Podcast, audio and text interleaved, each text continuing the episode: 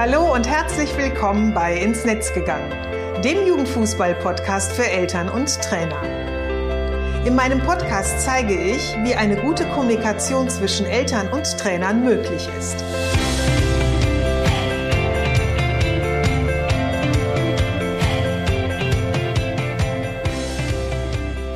Ich bin Susanne Amar und helfe TrainerInnen, eine Kommunikation auf Augenhöhe mit den Eltern ihrer SpielerInnen aufzubauen, um ein Team zu werden. Denn nur als Team kann man gewinnen. In meinem Podcast profitierst du von meinen Erfahrungen und denen meiner GesprächspartnerInnen. Gemeinsam betrachten wir Themen im Kinder- und Jugendfußball aus den verschiedenen Blickwinkeln. Hör rein und hole dir direkt umsetzbare Tipps, die dich weiterbringen. Und danke, dass du diese Podcast-Folge mit deiner Community teilst. Herzlich willkommen zur Podcast-Episode 81. Heute möchte ich gerne über etwas sprechen, was ähm, denen, die Schulkinder haben oder im Schuldienst vielleicht selber tätig sind, recht vertraut ist. Es geht um Elternvertreterinnen, Elternsprecherinnen. Und dazu möchte ich dich gerne mit in die Schulzeit unserer Kinder nehmen. Die ist ja nun schon einiges her. Unsere beiden Kinder sind ja 28 und 25. Ähm, aber trotz allem ähm, ja, blicke ich doch immer noch. Hm, also ich sag mal, total begeisternd nicht auf diese Schulzeit zurück, aber sie gehörte eben einfach mit zu unserem Leben. Und in der Grundschule unserer Tochter und in der weiterführenden Schule unseres Sohnes war ich nämlich Elternvertreterin. Ähm, letztendlich so ein bisschen zum Leidwesen meines Mannes, der mich irgendwann nicht mehr zu einem Elternabend gehen lassen wollte, weil ich halt immer mit einem Job zurückkam. Also ich habe immer am Anfang des Schuljahres versprochen, nein, ich lasse mich nicht mehr wählen, ich stelle mich nicht mehr auf und dann schlussendlich bin ich doch eben zurückgekommen. Und ähm, ja, ich habe den Job immer zusammen mit einem netten Vater oder einer netten Mutter gemacht und insgesamt waren es dann wirklich zehn Jahre, nämlich vier Jahre in der Grundschule und nochmal sechs Jahre in der weiterführenden Schule. Und ähm, ja, wir waren dann immer im Grunde so ein gut eingespieltes Team und wir waren die Schnittstelle zwischen den Eltern und eben den Klassenlehrerinnen beziehungsweise der Schule. Und gemeinsam mit meinen Kollegen oder meiner Kollegin haben wir dann dazu beigetragen, dass das Verhältnis zwischen LehrerInnen und Elternschaft in den unterschiedlichsten Jahrgängen größtenteils ja doch echt sehr wertschätzend und entspannt war und auch eigentlich sehr wohlwollend. Ähm, wir waren dazu immer in einem recht regelmäßigen Austausch mit den Lehrkräften, haben Informationen, die für die Eltern wichtig waren, weitergeleitet und auch gleichzeitig bei Problemen zwischen den jeweiligen Eltern und den LehrerInnen vermittelt oder eben geguckt, dass wir halt quasi die Probleme ähm, verbalisiert haben, gesagt haben, Elternteil XY ähm, hat da gerade so ein bisschen das Bedürfnis zu reden oder hat da Sorge, das Pünktchen, Pünktchen und dann letztendlich immer so ein bisschen die Eltern mit dem, dem bestimmten oder betreffenden Lehrer oder der Lehrerin zusammengeführt. Also unsere Aufgaben waren wirklich sehr überschaubar und da wir auch zu zweit waren, konnten wir sie uns ebenso wie auch Termine, die eben anstanden, einfach gut aufteilen. Wir haben gleichzeitig aber auch Fragen und Vorschläge der Eltern an die jeweiligen Klassenlehrerinnen herangetragen, die auch je nach Bedarf wirklich umgesetzt wurden. Und waren sie beispielsweise klassenübergreifend, dann auch über den Elternbeirat, dem ich automatisch angehörte, an die Schulleitung. Als verlängerter Arm der Elternschaft hatten wir alle das Gefühl, wir schauen wirklich gemeinsam. Also auf der einen Seite die Eltern, die Lehrerinnen und die Schule auf das Wohl unserer Kinder.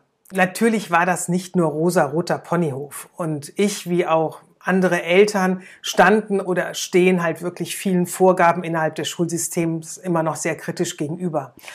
Doch waren wir einfach befähigt, dass äh, in diesem kleinen Kosmos, äh, den wir eben hatten, dass wir den mitgestalten konnten, dass wir eben Entscheidungen mittreffen konnten, dass wir Veränderungen herbeiführen konnten, was uns eben einfach in unserer Handlungsfähigkeit gestärkt und bestärkt hat.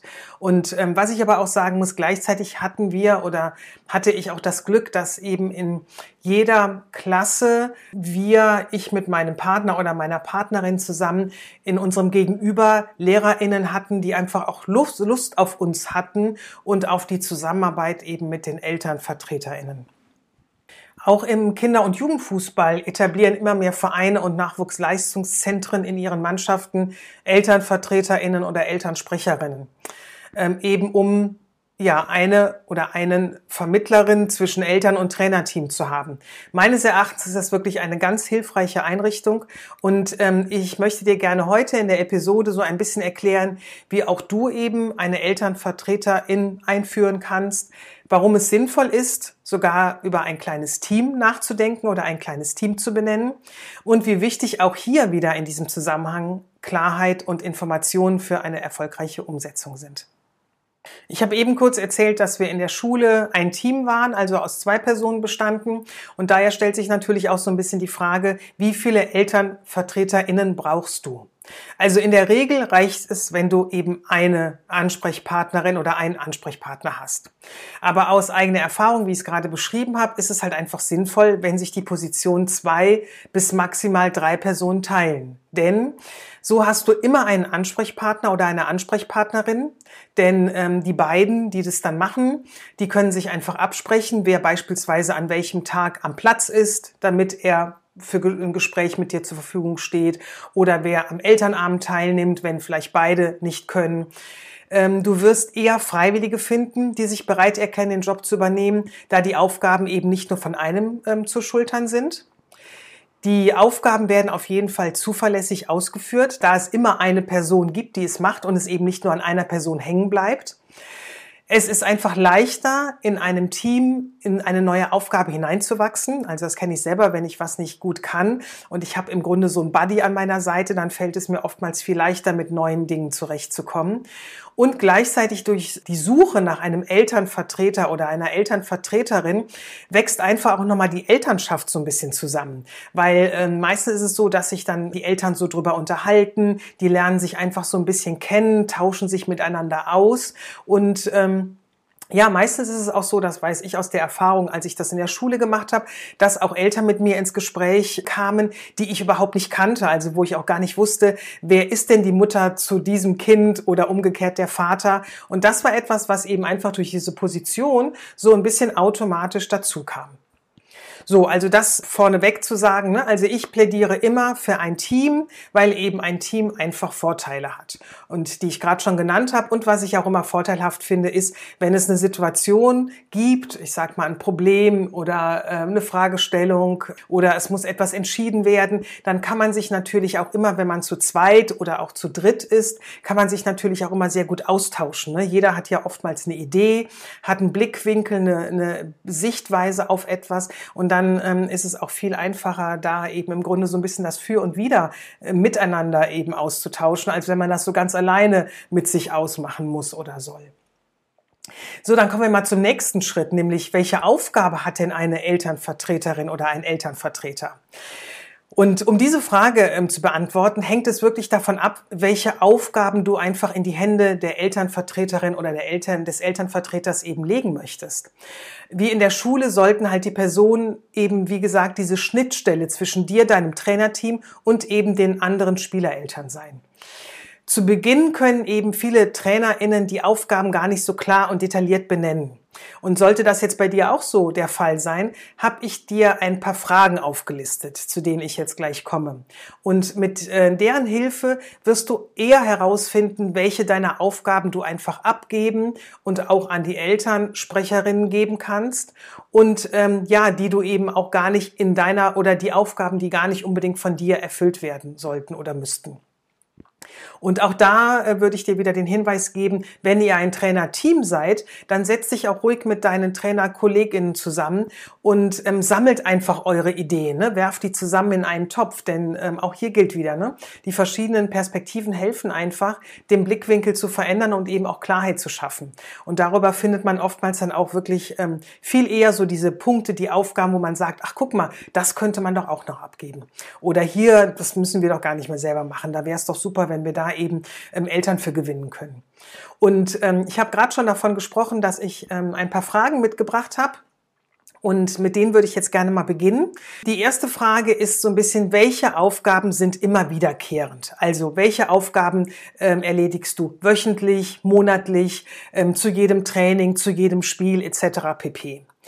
Und dann als nächsten Schritt hinzugehen, welche Aufgaben rauben dir viel Zeit? Also das auch so ein bisschen zeitlich mal zu benennen. Welche Aufgabe ist mit welchem Zeitaufwand verbunden? Und im nächsten Schritt kannst du dann mal schauen, welche Aufgaben davon sind eben ganz zwingend an dich oder an ähm, euch als Trainerteam gebunden. Dann merkt man nämlich auch ganz schnell, ach guck mal, da ist vielleicht eine Aufgabe, von der wir immer dachten, nur wir können sie machen, aber wenn wir sie uns jetzt mal genauer anschauen, dann ähm, könnten wir die vielleicht auch abgeben. Also so ein Beispiel, was ich immer gerne anführe, ist, sich um das Schiedsrichterteam zu kümmern. Ne? Also wenn zum Beispiel ab der D-Jugend mit Schiedsrichtern gespielt wird, ähm, das ist etwas, was viele Trainerteams immer noch selber machen und was ich aus meiner Erfahrung in einer Mannschaft, in der Joshua gespielt habe, eben sagen kann, da war es halt so, das war die Aufgabe der Eltern. Also immer jedes äh, Wochenende, wenn eben Heimspiel war, ähm, hat sich Rai um ein Elternteil um das Schiedsrichterteam gekümmert. Also hat das in Empfang genommen, die Kabine gezeigt, ähm, die Spielerpässe ausgehändigt, also diesen ganzen ähm, äh, ja organisatorischen Kram, sag ich mal, übernommen, so dass die Trainer damit gar nichts mehr zu tun hatten und sich eben super gut auf ihre Mannschaft und das bevorstehende Spiel konzentrieren konnten. So, also da auch mal in diese Richtung so ein bisschen denken. Welche Informationen brauchen Eltern auch nicht unbedingt von dir und könnten sie auch von einer anderen Person erhalten? Also oftmals hat man ja auch so das Gefühl, das kenne ich selber, dass ich so sage, nein, das muss jetzt eben von mir kommen oder diese Information ähm, soll meine Community jetzt von mir erhalten. Und oftmals ist das gar nicht so zwingend notwendig, nämlich es geht eher um die Information als um die Tatsache, wer sie dann vermittelt. Und das hilft auch ab und zu mal, ähm, wenn man sich das mal so ein bisschen näher anguckt, dann zu schauen, naja, äh, vielleicht kann auch diese Info eben von jemand ganz anderen äh, kommuniziert werden. Und wenn du dir das mal alles angeguckt hast, dann solltest du die nächsten zwei Fragen so ein bisschen in Richtung der ähm, ElternvertreterInnen dir anschauen. Nämlich, wie möchtest du mit ihnen kommunizieren? Also ähm, auf welcher Ebene? Ähm, soll das eher mehr schriftlicher Natur sein? Wollt ihr euch austauschen? Gibt es da eben ähm, Gesprächstermine ähm, über WhatsApp? Also, dass dir das auch so ein bisschen klar ist. Und auch, ja, wie oft möchtest du dich mit ihnen austauschen? Ne? Das könnte ja vielleicht auch eine Regelmäßigkeit werden. Das ist, äh, dass du sagst, hm, am Anfang, bevor wir uns so richtig gut oder auf dem, wenn wir auf dem Weg sind, uns richtig gut zusammenzufinden, macht es einfach Sinn, wenn wir vielleicht alle hm, zwei Wochen mal nach einem Training kurz mal eine Viertelstunde uns zusammenstellen oder zusammensetzen und einmal mal ganz kurz so abklopfen, ähm, was gibt's denn gerade oder gibt's Fragen zu dem, ähm, was ihr übernommen habt und, und, und.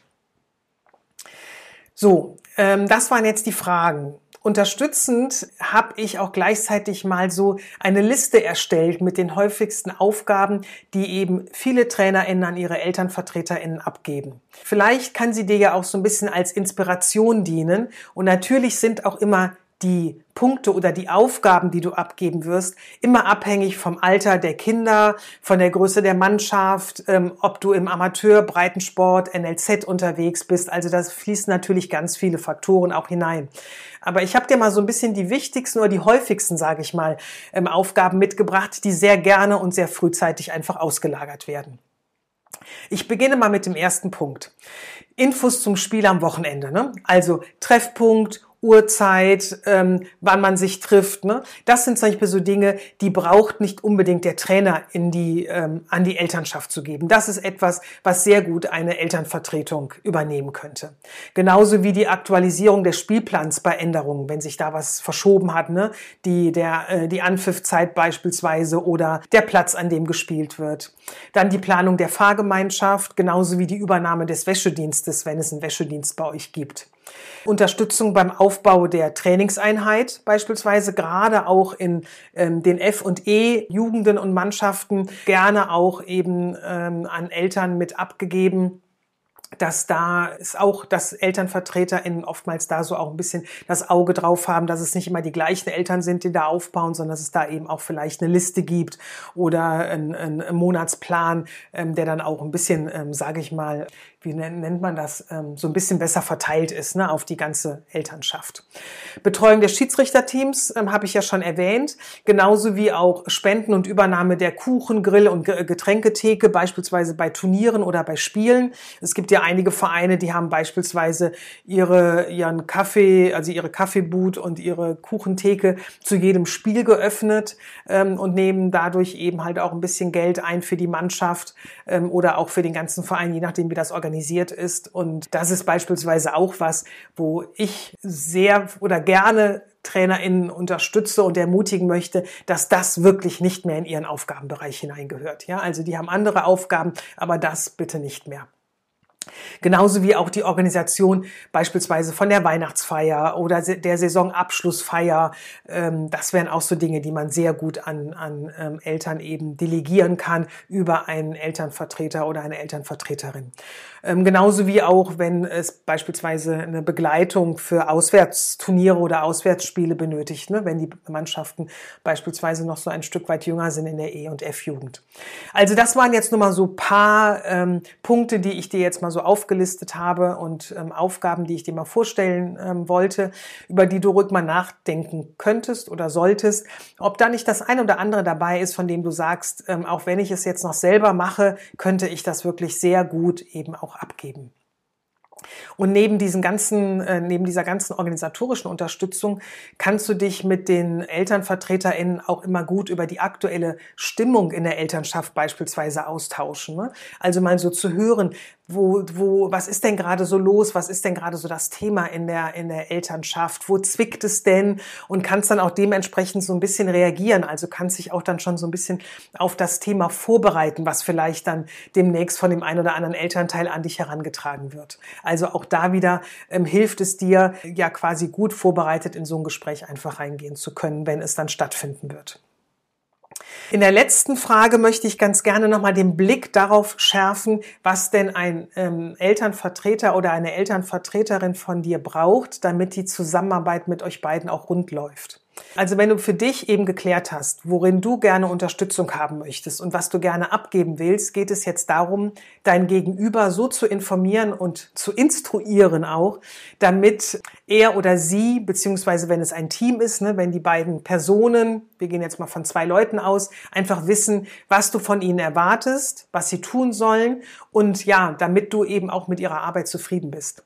Und dazu ist es einfach notwendig, dass du klar formulierst, was du möchtest, dass du aufzeigst, wie du dir die Unterstützung vorstellst, also das wirklich auch ganz klar machst, verdeutlichst, in welchen Bereichen sie eigene Ideen oder Impulse vielleicht einbringen können, du das auch wünschst und sagst, so das ist ein Bereich, den würde ich gerne abgeben, habe aber vielleicht noch gar keine Idee, wie, wie man oder wie ihr das umsetzen könnt. Ähm, feel free, versucht doch mal ein bisschen was und wir können ja dann schauen, wie es funktioniert. Also da bin ich ganz offen und freue mich da, wenn ihr mir da so ein bisschen Ideen auch liefert ähm, du vermittelst, wie sie sich, äh, wie sie dich einfach für Rückfragen erreichen können, weil ähm, das kennst du vielleicht selber. Nichts ist blöder, als wenn du einen neuen Job anfängst, auf einmal vor so einer Herausforderung stehst, Fragen hast und es ist niemand da, der sie dir beantworten kann. Und dann kommt man auch so ein bisschen ins Schwimmen. Das macht auch unglücklich, unzufrieden. Und daher ist, finde ich, das immer ganz, ganz wichtig, dass jeder eben weiß, wenn ich eine Frage habe, dann ist ähm, XYZ über die und die Nummer zu der und der Zeit erreichbar.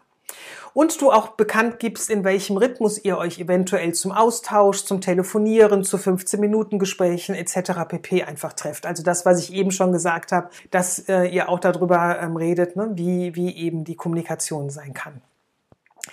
Bei äh, dieser Überlegung, welche Informationen du an deinen Elternvertreter äh, in Team gibst, hab bitte immer im Hinterkopf, dass die meisten Eltern sich im Kinder- und Jugendfußball nicht so auskennen wie du. Die sind keine Experten da drin und deswegen wirklich genau von dir angeleitet werden müssen.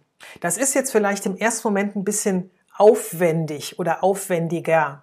Aber es zahlt sich wirklich aus. Je besser du das nämlich machst, desto leichter finden sie einfach in ihre Rolle und in ihre Position. Machst du das nämlich nicht, dann kann es auch passieren, dass du total unzufrieden mit ihrem Engagement bist, die Elternvertreter in jedoch viel Zeit und Energie einfach in ihre Arbeit äh, gesteckt haben und eben ihr Bestes gegeben haben und ähm, ja quasi aber durch die fehlende Wertschätzung, weil du vielleicht jetzt eher ähm, äh, meckerst und mopperst, sie ihren Job auch eher wieder hinwerfen, weil es ist ja auch ehrenamtlich, ähm, dass sie ja noch eher sagen wie, also ich mache jetzt hier schon was.